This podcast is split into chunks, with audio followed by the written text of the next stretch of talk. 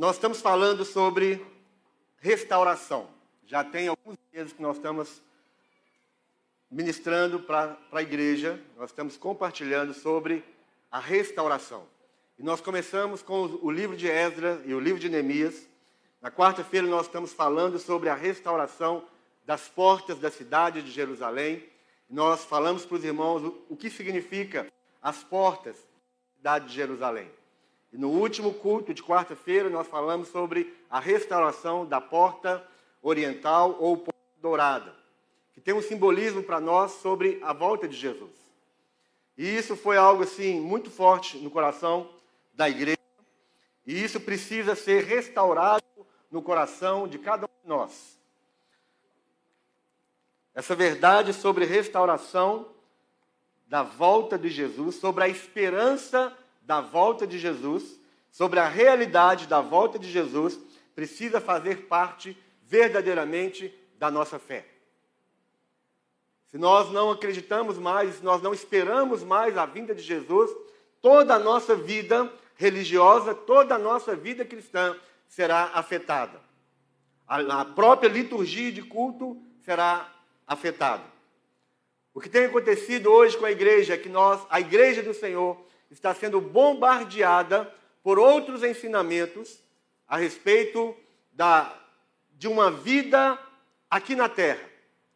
O que se tem falado é que nós precisamos viver uma vida vitoriosa, uma vida cheia de prosperidade, ocupando todos os lugares estratégicos na sociedade, sendo explorando o poder que há em nós, explorando a, aquilo que há dentro da alma humana viver bem na terra, ter muito dinheiro, ter muita saúde, aquela confissão positiva, aquela teologia da prosperidade, tudo isso influenciando a nossa fé. E quando nós vivemos em torno disso, quando a sua preocupação é simplesmente ser bem-sucedido aqui na terra, nós começamos a nos, a nos esquecer daquilo que é o ponto central do cristianismo. Não estou falando que você não possa ganhar dinheiro, que você não possa ser próspero, que você não tem que ter saúde. Nada disso, meu irmão. Não leve para outro canto. Não leve para outra, outra coisa o que nós estamos falando. Tudo isso é importante. Mas nós precisamos fazer tudo isso sem perder a essência do cristianismo. Porque o cristianismo é a única religião, eu não gosto de falar de religião, mas o cristianismo, se isso é a melhor forma a gente entender, o cristianismo é a única religião que tem um foco na vida eterna. As outras religiões, elas simplesmente, simplesmente ensinam o homem a viver descobrindo o seu poder interior. As outras religiões ensinam os homens a viver bem aqui nessa terra. Mas elas não falam da vida eterna. O foco do cristianismo é exatamente a vida eterna com o nosso Criador. E se a vida ela é tão boa, se nós precisamos dar tudo de nós, buscar o melhor dessa terra, buscar comer o melhor dessa terra, e isso está nas Escrituras, e isso é verdade, mas o melhor desta terra que nós podemos comer é a vontade de Deus para a sua vida. O melhor dessa terra não é ter muito dinheiro, meu irmão, estão confundindo tudo. O melhor dessa, melhor dessa terra não é ter casas luxuosas, não é fazer as viagens do sonho, não é, não é ter muito dinheiro, ter muitos carros importados. O melhor dessa terra nunca foi isso. O melhor dessa terra é você estar no centro da vontade de Deus. Comer do melhor dessa terra é você ouvir a voz de Deus, ter essa, esse privilégio de ouvir a voz de Deus e obedecer e andar naquilo que Deus tem comunicado ao seu coração. Isso é viver o melhor que Deus tem para nós. Você pode ser uma pessoa muito próspera, rica, mas você sabe muito bem, você deve conhecer muitas pessoas que, apesar de ter muito dinheiro, elas não têm a certeza da vida eterna. A, a pandemia do Covid-19, ela nivelou todos nós e nivelou por baixo. Nós falamos isso quarta-feira. Aqueles milionários Eles não, eles não, na pandemia, eles não puderam ter os seus velórios luxuosos. O enterro do milionário foi o mesmo enterro do indigente. Ele não pôde alugar o funeral house para poder fazer o seu velório luxuoso. Ele teve que simplesmente sair do necrotério ou sair do hospital e ir direto para o sepultamento. A nossa vida, ela não se resume naquilo que nós vivemos aqui nessa terra. Existe uma frase que está sendo falada e está entrando no nosso coração. Nós, crentes, estamos sendo enganados e induzidos por essa frase, e a frase é: Viva a vida da melhor maneira que você puder. Seja feliz. Faça o que você tiver que fazer, mas o importante é você ser feliz. Seja feliz. Porque você só tem esta vida para viver. Isso é verdade? Qual é a verdade para o cristão? É que além dessa vida nós temos uma vida eterna. Então, engano, irmãos, você tentar viver, o meu objetivo é ser feliz, o meu objetivo é ser feliz, e para ser feliz eu preciso casar, para ser feliz eu preciso ter um filho, para ser feliz eu preciso ter uma casa, para ser feliz eu preciso ter dois carros na garagem, para ser feliz eu preciso ir para aquela, fazer aquela viagem em Dubai, eu preciso ir para as Ilhas Maldivas. Se você quiser fazer isso e puder, me chama que eu também vou. Quem não quer ir para Ilhas Maldivas? Só se você for. Né? Quem não quer ir para Dubai? Quem não quer ter dois carros na garagem? Meu irmão, isso não é o problema. O problema é você não ser controlado por essas coisas. O problema é você não fazer dessas coisas o seu Deus. O problema é você não ficar focado nessas coisas, porque essas coisas são passageiras, essas coisas serão queimadas. Todas essas coisas serão queimadas. A nossa glória, o nosso depósito, a nossa obra, que é as obras que serão, que são feitas em Deus, é isso que vai permanecer por toda a eternidade. Então, nós estamos nos esquecendo que existe uma vida eterna. Nós estamos com depressão, nós estamos com ansiedade, nós estamos cheios de estresse, nós estamos correndo para baixo e para cima, correndo atrás disso, correndo atrás daquilo, lutando, passando por cima de outras pessoas. Alguns estão se corrompendo, alguns estão, se, alguns estão mentindo, alguns estão vendendo a sua própria alma para conseguir os seus objetivos aqui embaixo. A sua, a sua gastrite crônica é por causa disso. Os seus problemas intestinais, as suas enxaquecas, as suas dores de coluna, tudo gira em torno do seu estresse, da sua correria pelas coisas do mundo. Mais um real, mais um real, mais um diploma, mais uma casa, mais um carro. Nós estamos adoecendo porque nós estamos correndo atrás de coisas que são frágeis. Nós estamos perdendo a nossa saúde física por causa dessas coisas. Estamos perdendo a nossa saúde espiritual também por causa dessas coisas. Então, o desejo, a esperança pela mensagem, pela realidade, pela profecia da volta de Jesus, do arrebatamento da igreja, tudo isso precisa ser restaurado em cada coração hoje à noite. Na, até na década de 1980, eu falei isso de manhã. As nossas músicas eram em torno da volta de Jesus. Nós evangelizávamos, nós saímos do culto da manhã, comia alguma coisa rapidinho e voltávamos de tarde e para fazer evangelismo, porque fazendo evangelismo nós estávamos apressando a vinda de Jesus, segundo o que o apóstolo Pedro nos ensinou. O nosso desejo era pela volta de Jesus. Nós vivíamos uma vida de santidade, nós buscávamos ao Senhor pelas madrugadas, nós fazíamos jejum, tudo isso era muito mais intenso na nossa vida. A nossa liturgia de culto era completamente diferente. As músicas cantadas, a teologia era completamente diferente. Era tudo em torno de, da adoração a Deus por toda a eternidade, reconhecendo a soberania de Deus, o poder de Deus, a glória de Deus. pouco cantávamos a respeito da nossa vida aqui na terra. E hoje tudo que nós às vezes cantamos é é só vitória, é só vitória, é só vitória, é só vitória. E isso é uma grande mentira, porque a vida cristã nunca foi só vitória. Então, todos os cânticos, to, eu, eu, eu, nem lembro mais, porque né, já passei pela década de 80 há muito tempo. Eu nem lembro mais da, das, das, teologias das músicas, mas, mas eu sei de uma coisa, eu me lembro, eu tenho essa não nostalgia, porque nós não vivemos de nostalgia, mas eu tenho essa lembrança de que o que nós queríamos, na realidade, era viver a nossa vida com Jesus. Nós não colocávamos a nossa esperança nas coisas da terra. Nós não buscávamos com toda a intensidade, como nós buscamos hoje, as coisas aqui da terra. Nós não adoecíamos por causa da busca desenfreada pelas coisas aqui da terra. Hoje nós trabalhamos em um, dois, três, quatro empregos para que, que a gente possa ter dinheiro no bolso, uma conta bancária gorda.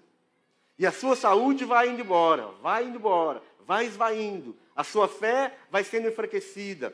O seu desejo pelas coisas espirituais vai morrendo. Você vai perdendo a alegria pelas coisas santas. Você vai perdendo o desejo pela comunhão dos santos. Nós trocamos essa comunhão aqui, essa assembleia maravilhosa, eu não sei se você sente a mesma coisa, mas que eu sinto, mas eu sinto que existe um ambiente maravilhoso aqui da presença de Deus.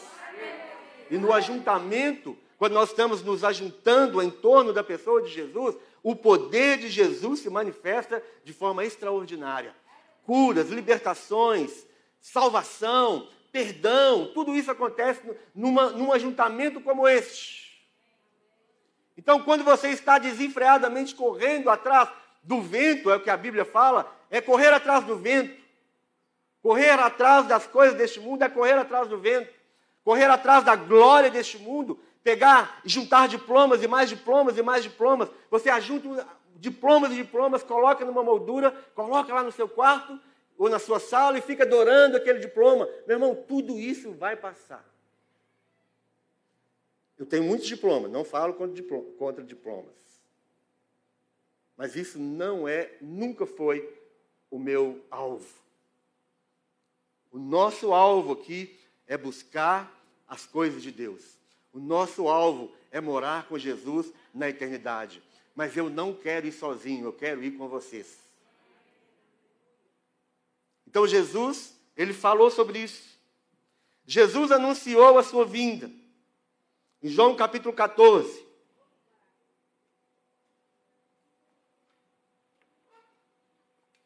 Então a esperança da volta do Senhor precisa ser restaurada em nossos corações. O desejo pela vinda de Jesus precisa ser restaurado na nossa fé. Nós precisamos desejar ardentemente a vinda de Jesus.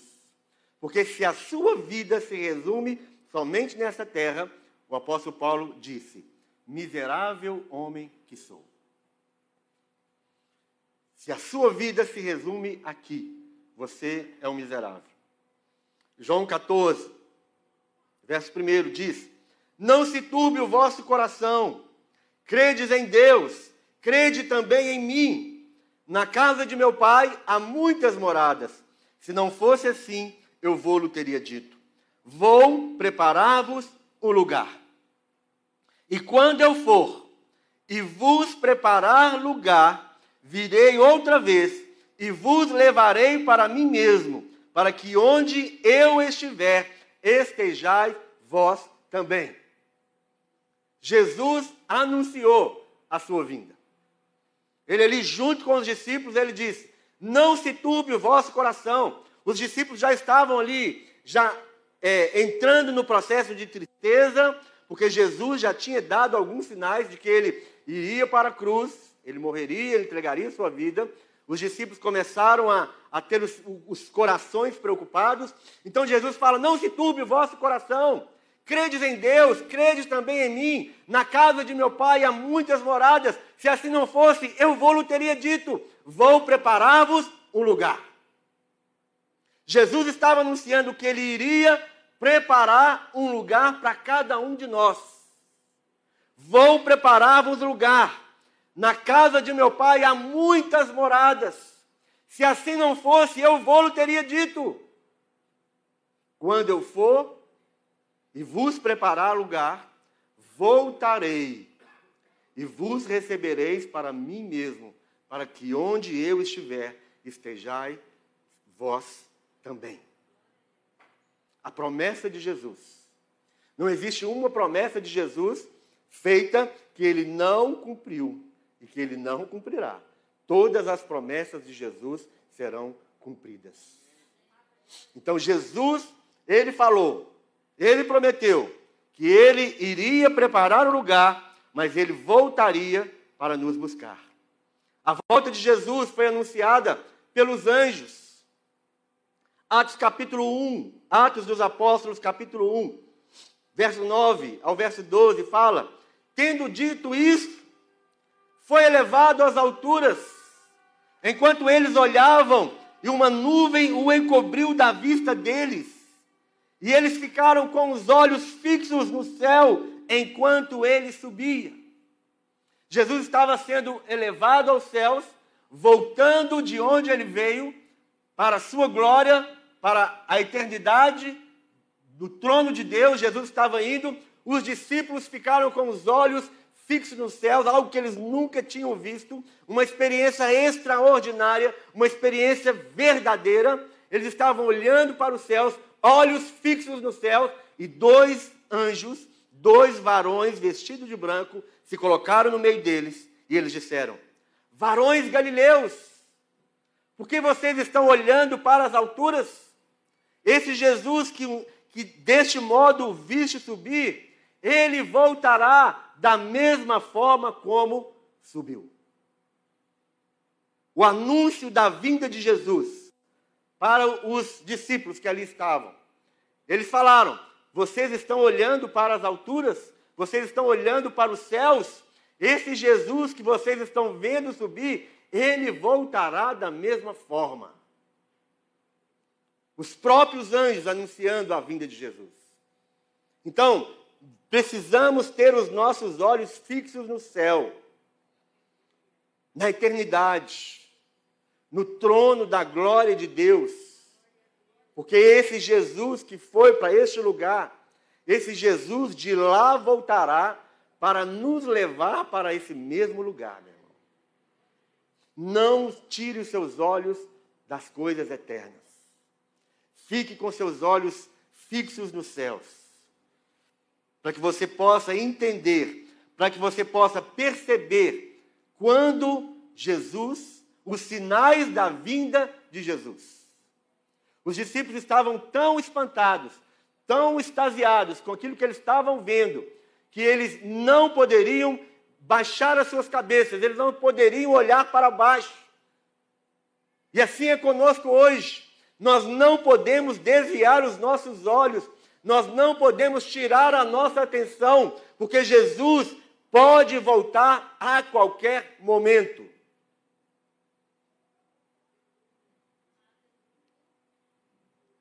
Antigamente, quando se falava sobre essa mensagem, era diferente.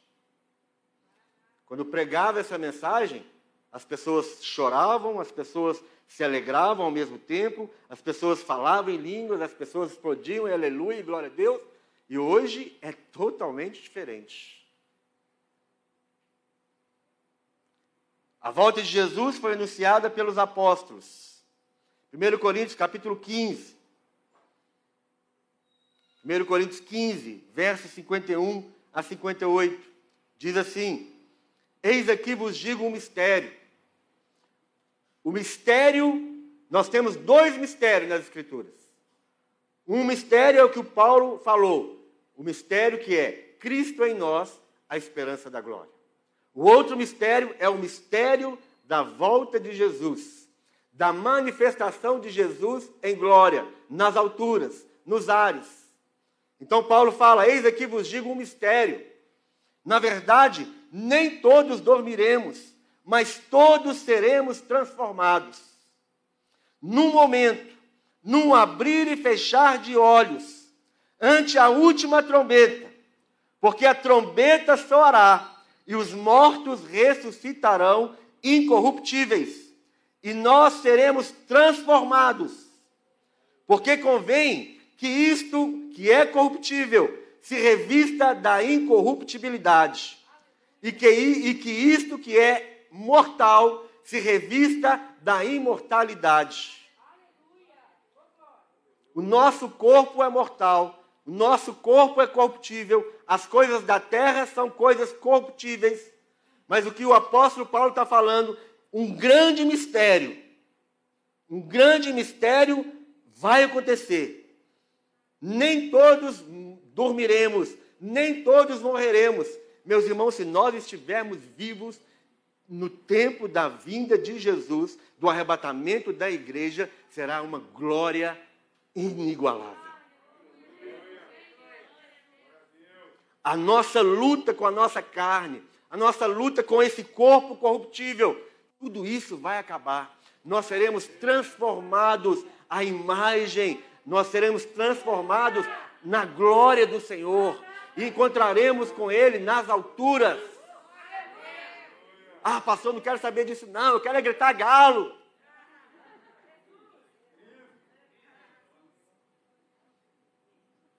Esse ano o Galo é campeão. O Galo arrebentou.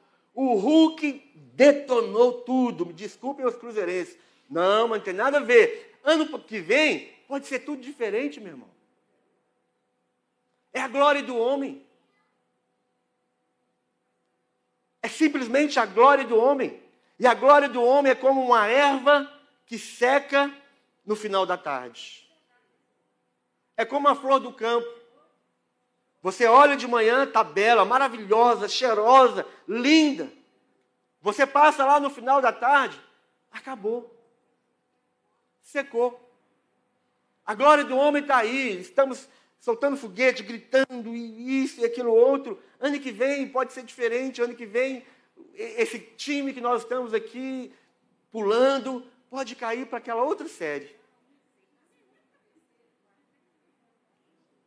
E é sempre assim. É a glória do homem, é o poder do homem, é a força do homem, é o braço do homem. Quem de nós já, já foi curado do 7 a 1?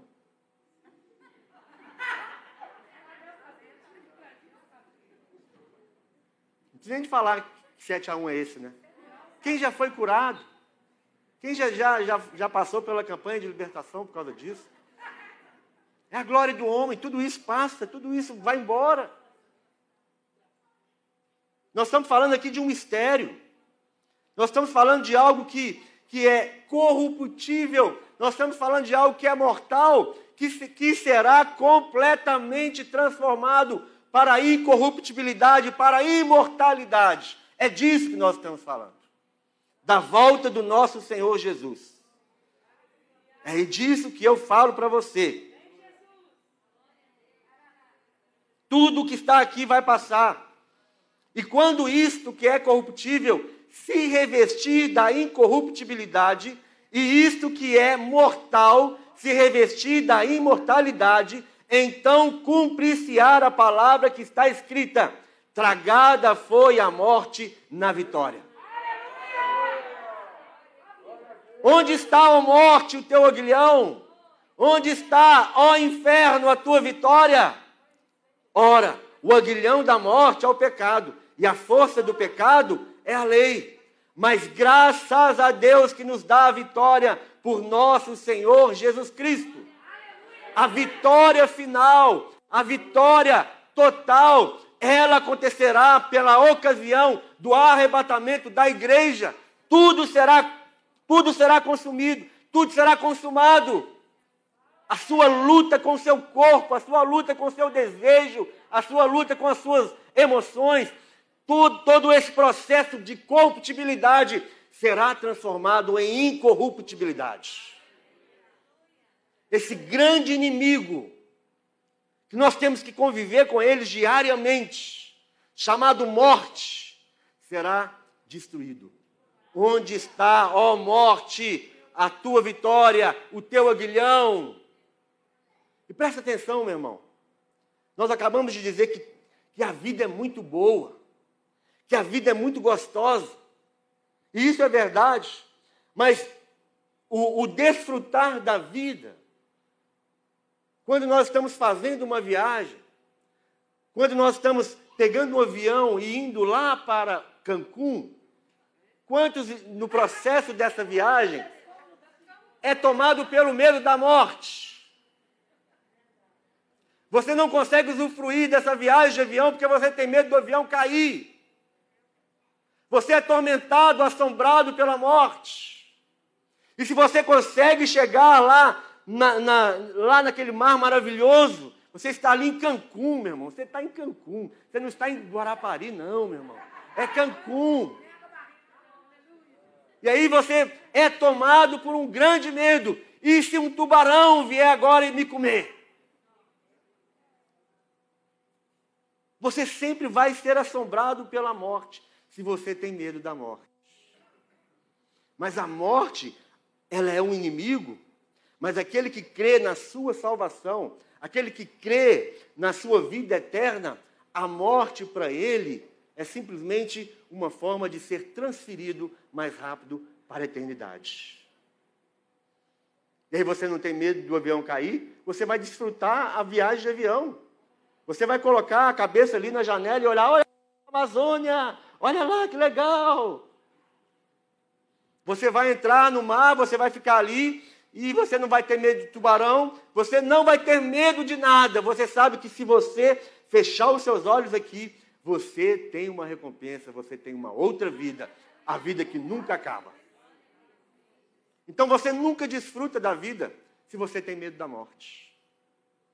Você nunca desfruta da vida se você não tem certeza da sua vida eterna. Sempre você vai ser assombrado. Sempre você vai, vai, vai, vai entender que tem uma, uma, uma sombra atrás de você. Uma sombra chamada morte.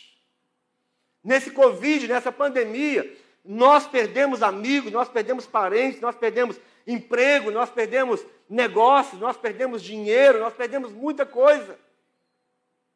Mas para aqueles que creem no propósito de Deus para suas vidas, que creem numa vida eterna, tudo isso foi um momento da vida somente. É só um momento da sua vida. Porque a vida mesmo que nunca vai acabar, a vida mesmo que vale a pena, ela vai começar ainda. Amanhã não, ninguém mais vai gritar galo. Talvez ano que vem ninguém mais vai gritar galo. Nós vamos amaldiçoar aquele time às vezes, porque é assim que acontece. Enquanto o homem tem glória, nós damos glória. Quando o homem perde a glória, nós fazemos o quê? Nós amaldiçoamos. Nós xingamos, nós criticamos, nós julgamos, nós jogamos pedras. Enquanto alguém ou alguma coisa está nas alturas, nos dando muita alegria, então você vai e bate palma, quando aquilo não mais satisfaz você, você fala, uh! Não é assim que a gente faz? Isso, isso tudo é passageiro. Portanto, meus amados irmãos, sede firmes e constantes, sempre abundantes na obra do Senhor, sabendo que o vosso trabalho não é vão no Senhor. A motivação do crente é a eternidade. Quando você não tem os seus olhos na eternidade, quando você não tem o um coração na promessa da vinda de Jesus, do arrebatamento da igreja, você vive em função das coisas da terra. Por isso que o apóstolo Paulo fala isso aqui. Logo depois de falar sobre o que ele está falando aqui é do arrebatamento da igreja. Logo depois de falar isso, ele fala: portanto, meus irmãos, sede firmes e constantes, sempre abundantes na obra do Senhor. Ou seja, não sejam desanimados, não sejam inconstantes.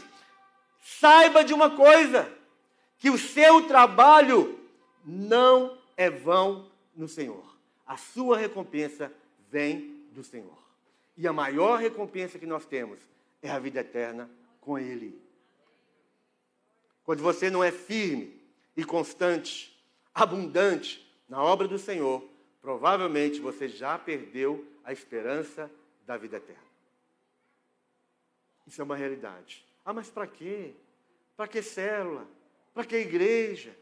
Para que ministério? Para que isso? Para que aquilo? Você não tem mais o amor pela vinda do Senhor.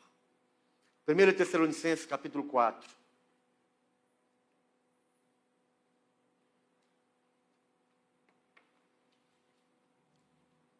Verso 13. Não quero, porém, irmãos, que sejais ignorantes acerca dos que já dormem, para que não vos entristeçais como os demais que não têm esperança. Porque se cremos que Jesus morreu e ressuscitou, assim também aos que em Jesus dormem, ou aos que em Jesus morreram, Deus os tornará a trazer com ele. Dizemos-vos, pois, isto pela palavra do Senhor, que nós, os que ficarmos vivos, para a, para o quê? Vinda do Senhor, nós, os que ficarmos vivos para a vinda do Senhor, não precederemos os que dormem. Porque o mesmo Senhor descerá do céu com alarido e com voz de arcanjo e com a trombeta de Deus, e os que morreram em Cristo ressuscitarão primeiro. Depois nós, os que ficarmos vivos, seremos arrebatados. Nós, os que ficarmos vivos, seremos arrebatados juntamente com eles nas nuvens a encontrar o Senhor nos ares, e assim estaremos para sempre com o Senhor, meu irmão. Isso é a nossa esperança. Esta é a nossa esperança.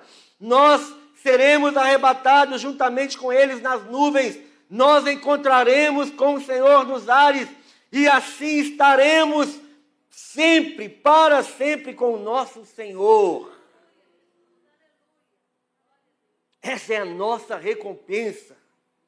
Esse deve ser o nosso desejo, a nossa busca, o nosso foco. E aí ele termina dizendo assim: olha, olha só o que ele diz. Portanto, consolai-vos uns aos outros com estas palavras. Existe um consolo quando nós esperamos a vinda de Jesus. Existe um grande consolo quando nós cremos no arrebatamento da igreja. Existe um grande consolo quando nós sabemos, porque sabemos, porque sabemos, sabemos, porque sabemos que a nossa vida não se resume aqui. Existe uma eternidade com Ele. Isso é um grande consolo.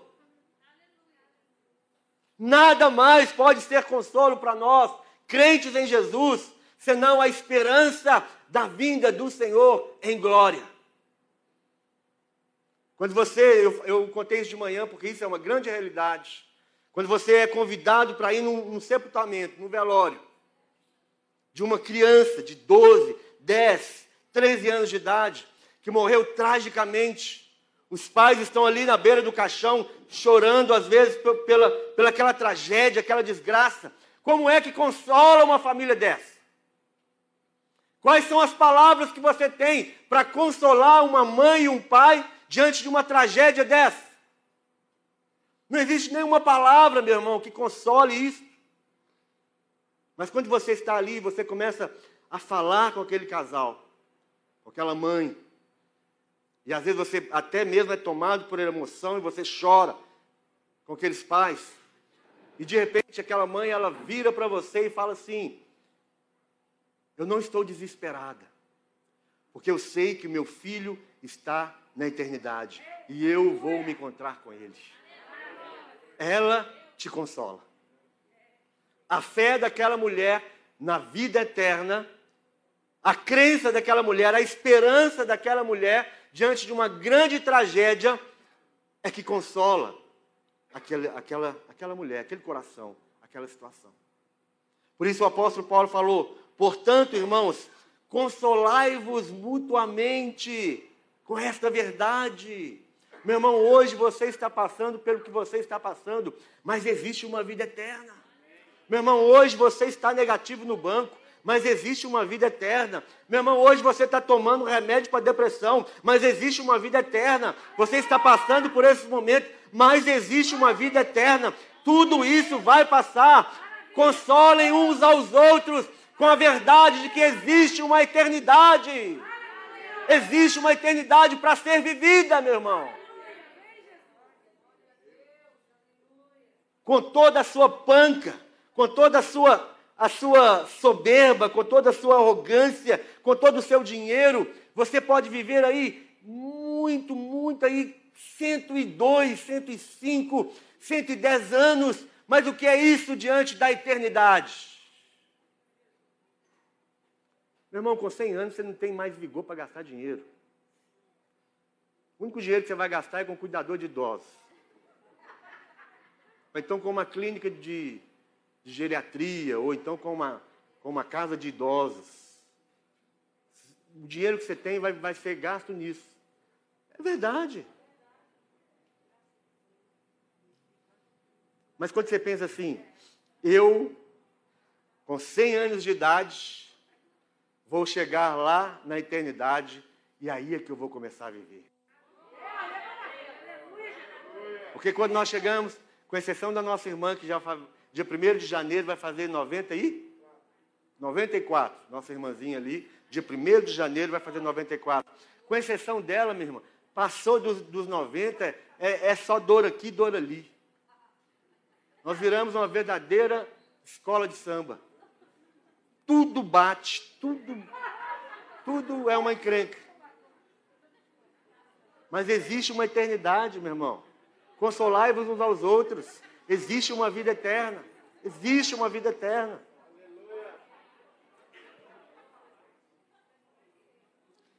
Agora, quais são as marcas? Quais são os sinais de que ele está voltando? São muitos. Muitos são os sinais. No meio desses sinais, alguns, alguns dessas marcas alguns desses, desses, porque todo sinal significa um, um aviso. Sinal significa aviso. No meio desses sinais da volta de Jesus, existem alguns sinais que serão tenebrosos. Alguns sinais já serão parte do juízo de Deus sobre aqueles que não creram, sobre aqueles que estão vivendo na iniquidade. Alguns sinais realmente vai ser a manifestação do juízo de Deus. Aquele que foi rebelde, aquele que rejeitou, aquele que, que zombou, aquele que perseguiu. Então, lá no livro de Isaías, capítulo 26, Isaías 26, verso 20,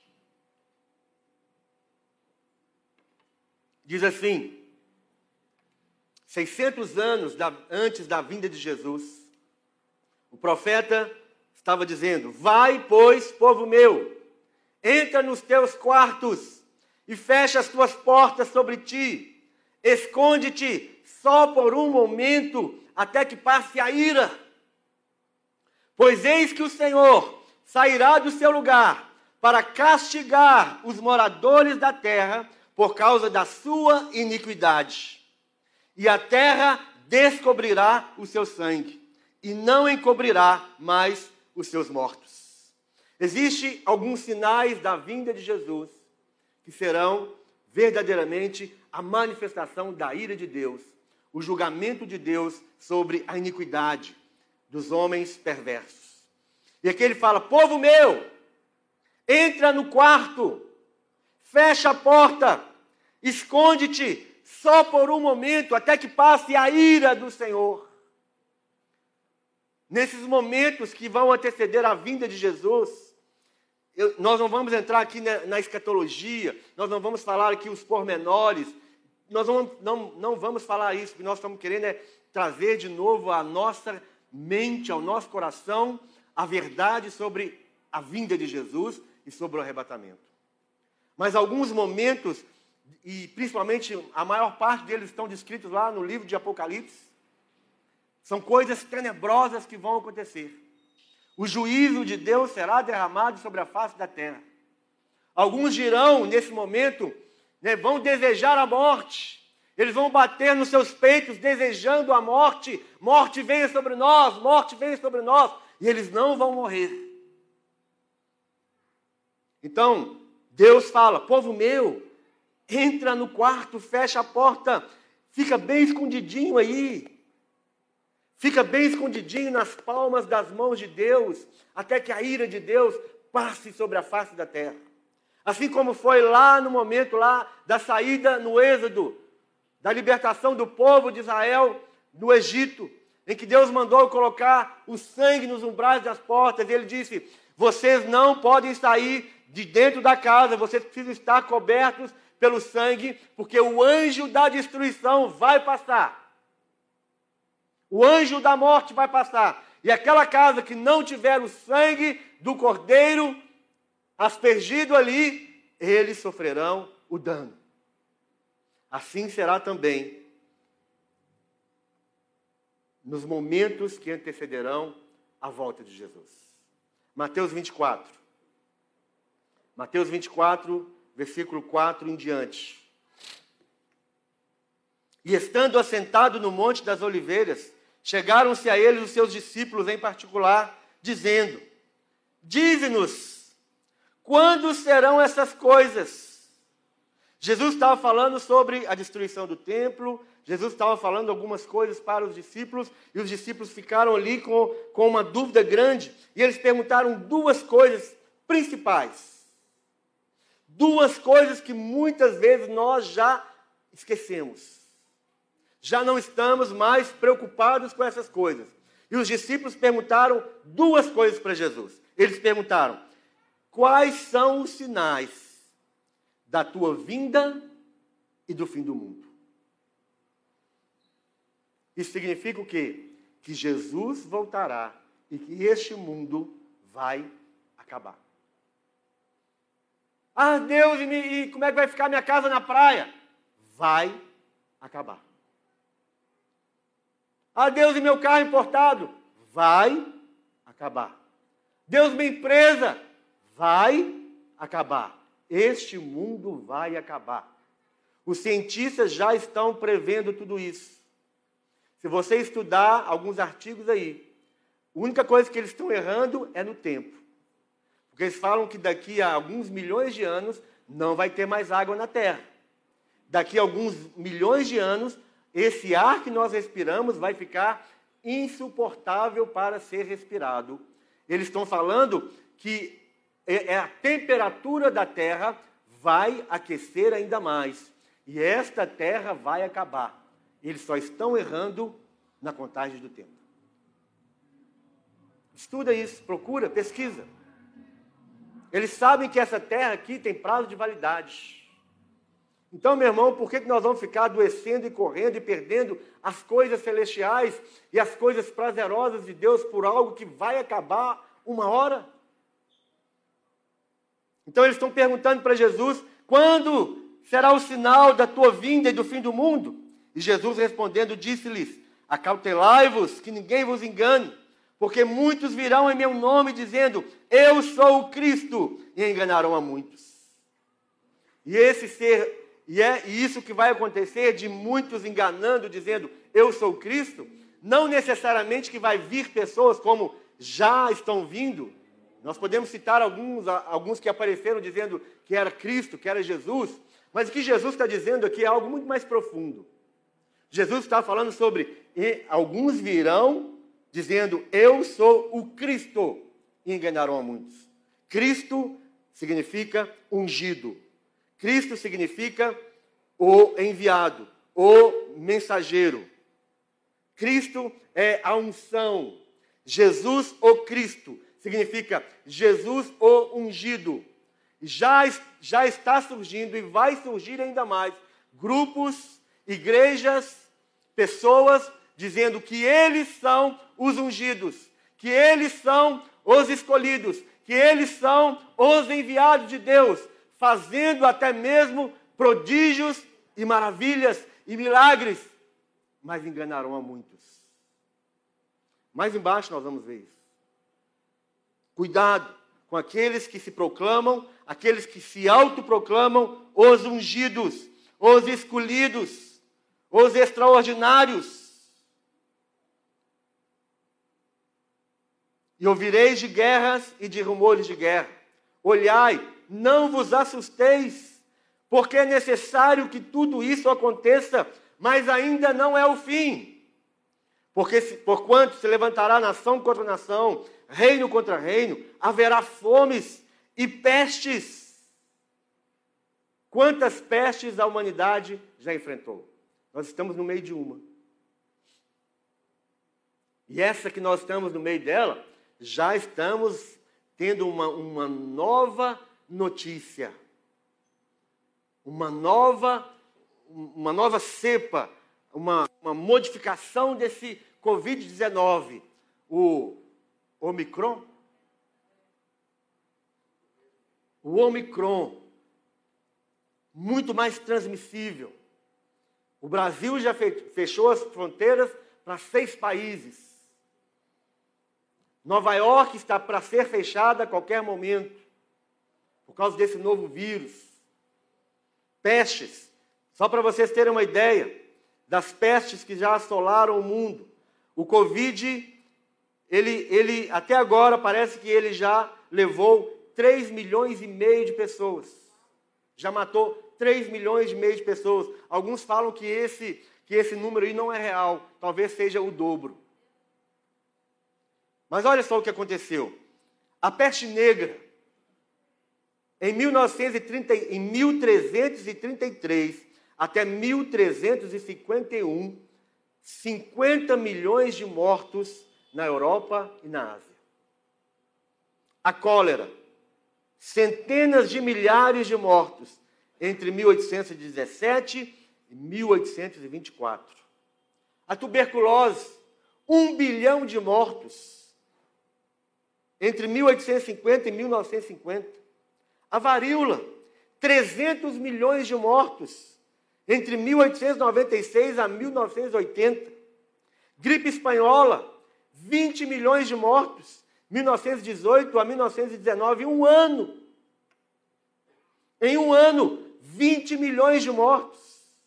Tifo, 3 milhões de mortos na Europa Oriental e na Rússia, entre 1918 a 1922.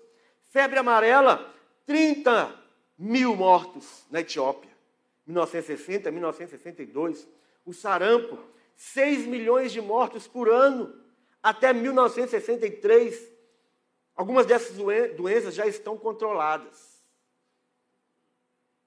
Malária, 3 milhões de mortos por ano desde 1980. A AIDS, 22 milhões de mortos desde 1981. O ebola, 11 mil mortos só na África, numa regiãozinha da África, em 2014. 11 mil mortos. E agora dizem que o, o Covid já levou 3 milhões e meio de pessoas no mundo inteiro. Pestes. Isso Jesus já havia falado sobre isso.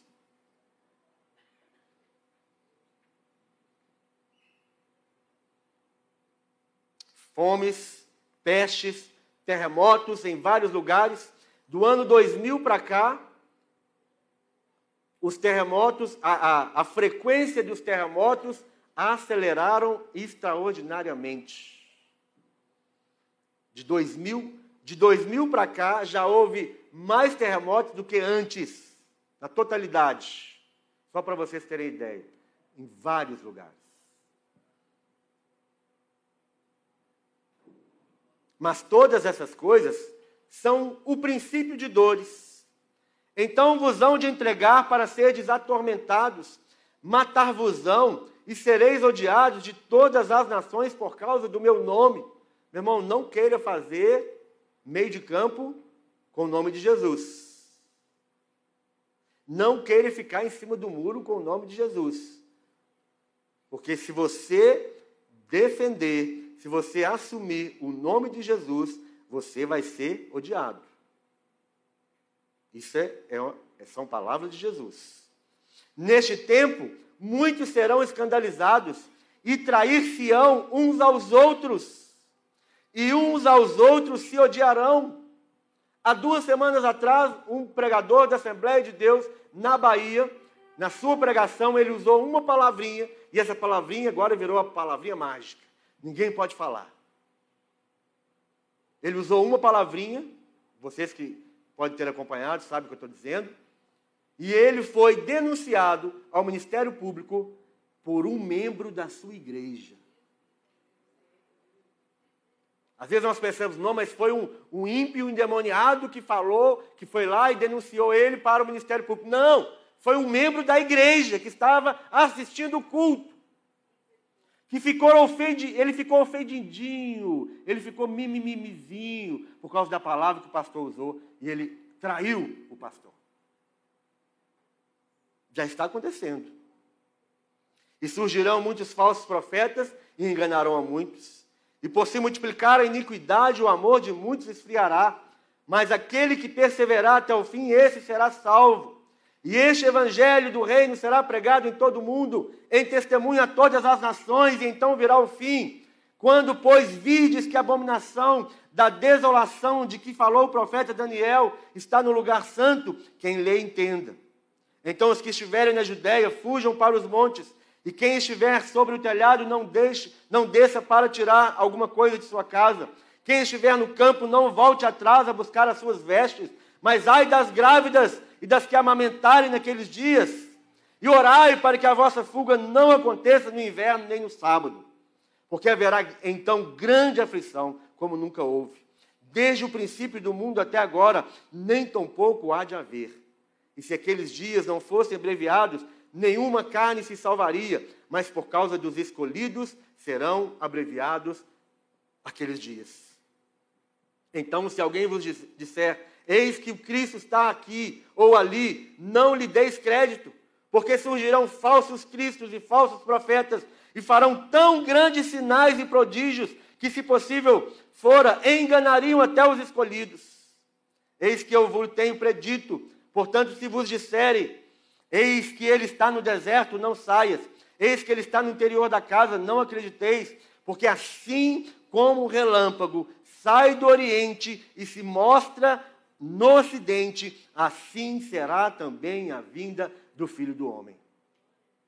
Pois onde estiver o cadáver, aí se juntarão as águias, e logo depois da aflição daqueles dias, o sol escurecerá, e a luz não dará a sua, a lua não dará a sua luz, e as estrelas cairão dos céus, e as potências dos céus serão abaladas.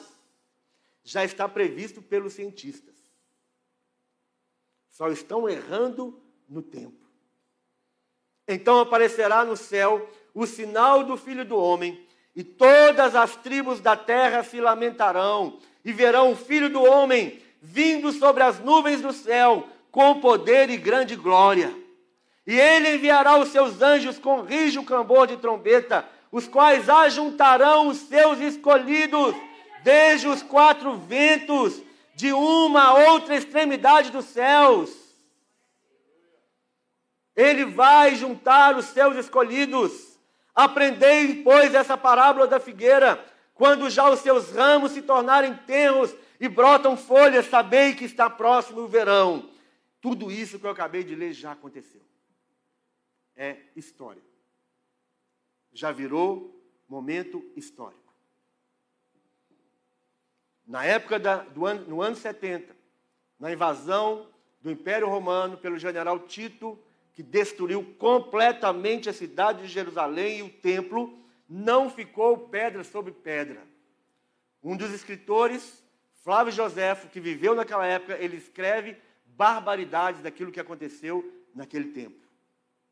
Tudo isso é o que Jesus já acabou de dizer aqui. E agora, quando ele diz: Aprendei, pois, essa parábola da figueira, quando já os seus ramos se tornam tenros e brotam folhas, sabei que está próximo o verão. Em 1948, Israel foi reconhecida como nação. E isso é o cumprimento da profecia. A figueira floresceu. Em 1948. Então, tudo isso já se cumpriu. Restam algumas coisas ainda, poucas coisas para se cumprirem ainda. O nosso Senhor está voltando. Igualmente, quando vides todas essas coisas, sabei que Ele está próximo às portas. Em verdade vos digo que não passará essa geração sem que todas essas coisas aconteçam. O céu e a terra passarão, mas as minhas palavras não hão de passar. Mas daquele dia e hora ninguém sabe, nem os anjos dos céus, mas unicamente meu Pai. E como foi nos dias de Noé, assim, assim será também a vinda do Filho do Homem. Nos dias de Noé, o que eles faziam lá? Eles, eles comiam, bebiam, casavam, davam-se em casamento até o dia em que Noé entrou na arca e não o perceberam, até quando veio o dilúvio e os levou a todos. Assim será também a vinda do Filho do Homem.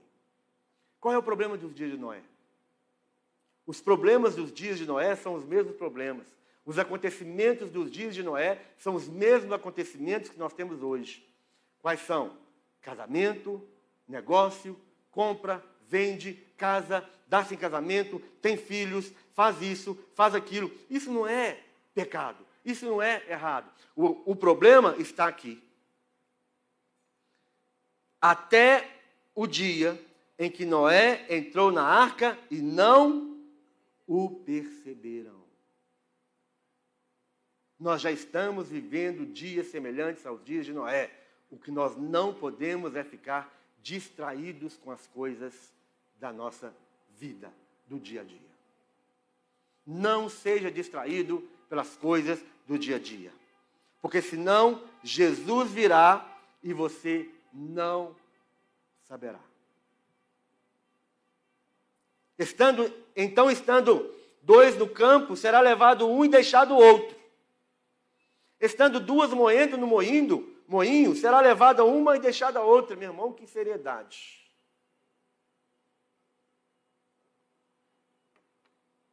Vigiai, pois, porque não sabeis a que hora há de vir o, o vosso Senhor.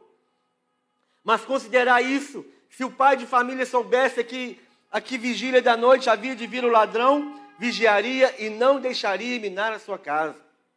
Por isso, estai vós apercebidos também. Porque o filho do homem há de vir a hora em que não penseis. Eu fiz a pergunta na quarta, fiz hoje de manhã e vou fazer de novo. Nesta semana, não precisa levantar a mão nem falar nada. Nesta semana, quantas vezes você pensou na vinda de Jesus? Nesta semana, Quantas vezes você desejou a vinda de Jesus? Você lembrou sobre a vinda de Jesus? Você lembrou essa semana que Jesus falou que ele voltaria? Há quanto tempo tem que isso não passa pela sua mente mais? Você sabe as suas respostas. Porque ele virá no dia em que não penseis. Quem é, pois, o servo fiel e prudente? Já estou terminando, viu, irmãos? Que o seu Senhor constituiu sobre a sua casa. Esse povo vai ficar fazendo festa aí até amanhã, viu? Nós estamos aqui adorando o Rei dos Reis, ouvindo a palavra do nosso Rei. Né, para de ficar olhando no relógio. Você está me perturbando você ficar olhando no relógio. Está tirando minha atenção. Quem é, pois, o servo fiel e prudente que o seu Senhor constituiu sobre a sua casa para dar o sustento a seu tempo, bem-aventurado aquele servo. Muita atenção nesse verso. Bem-aventurado aquele, ele chamou de quê? Servo. Bem-aventurado aquele servo que o seu senhor, quando vier, o achar servindo.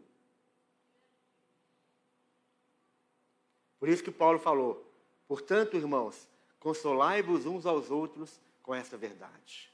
Ele falou: irmãos, sede sempre fiéis e abundantes na obra do Senhor, porque será bem-aventurado. Guarda isso no seu coração. Será bem-aventurado aquele servo que, quando o seu Senhor voltar, o achar servindo e não dormindo. O achar servindo e não prostrado. O achar servindo e não desanimado.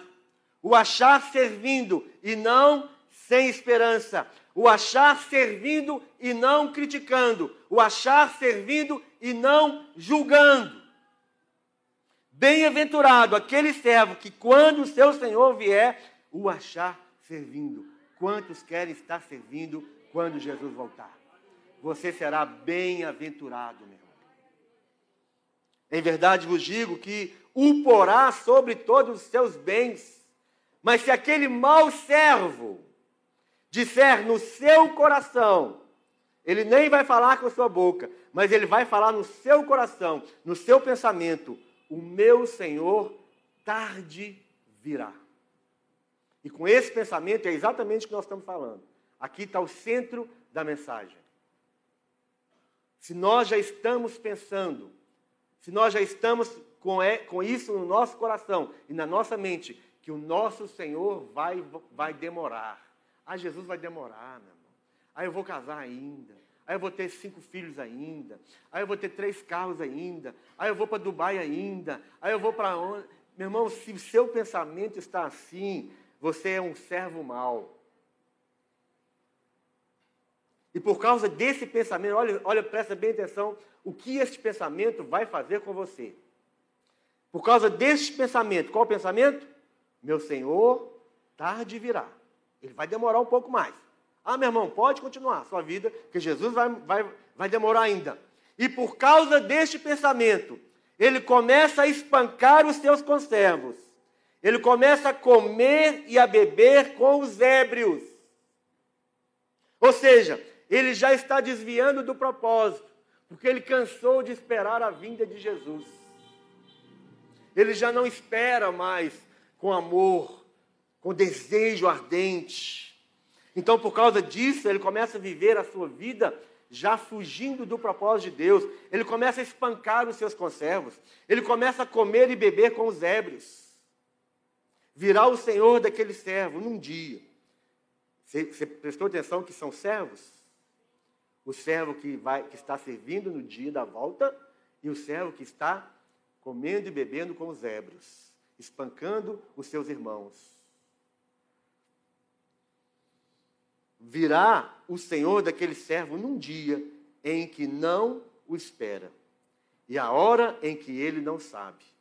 Separá-lo-á e destinará a sua parte com os hipócritas. Ali haverá pranto e ranger de dentes. Último verso. Lucas 21, 28. Ora, quando essas coisas começarem a acontecer, Olhai para cima e levantai as vossas cabeças. Quando essas coisas que nós acabamos de falar começarem a acontecer, e já está acontecendo, faça uma coisa, meu irmão. Olhe para cima. Assim como os discípulos estavam olhando Jesus subindo para as, nas alturas. E os anjos chegaram e disseram para eles: Por que vocês estão olhando para as alturas? esse Jesus virá do mesmo modo como o viste subir. Olhai para cima, levantem as vossas cabeças, ou seja, tirem os seus olhos do natural, tirem os seus olhos da terra, tirem os seus olhos daquilo que vai perecer, daquilo que vai ser queimado, daquilo que é passageiro, porque nós somos peregrinos aqui nesta terra. Levantai as vossas cabeças, porque a vossa redenção está próxima.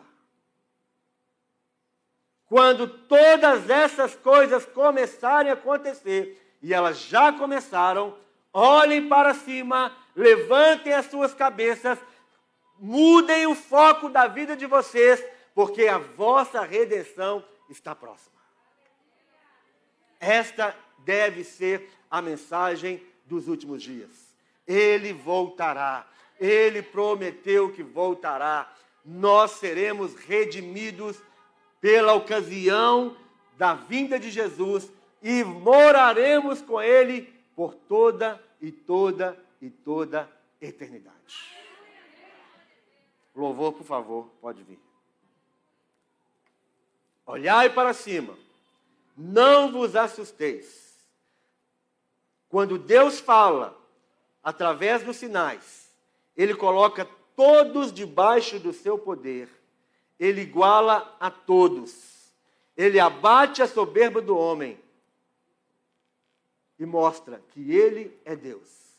E ele é galardoador daqueles que o buscam. A sua recompensa é eterna. Sede abundante na obra do Senhor, porque a sua redenção está próxima.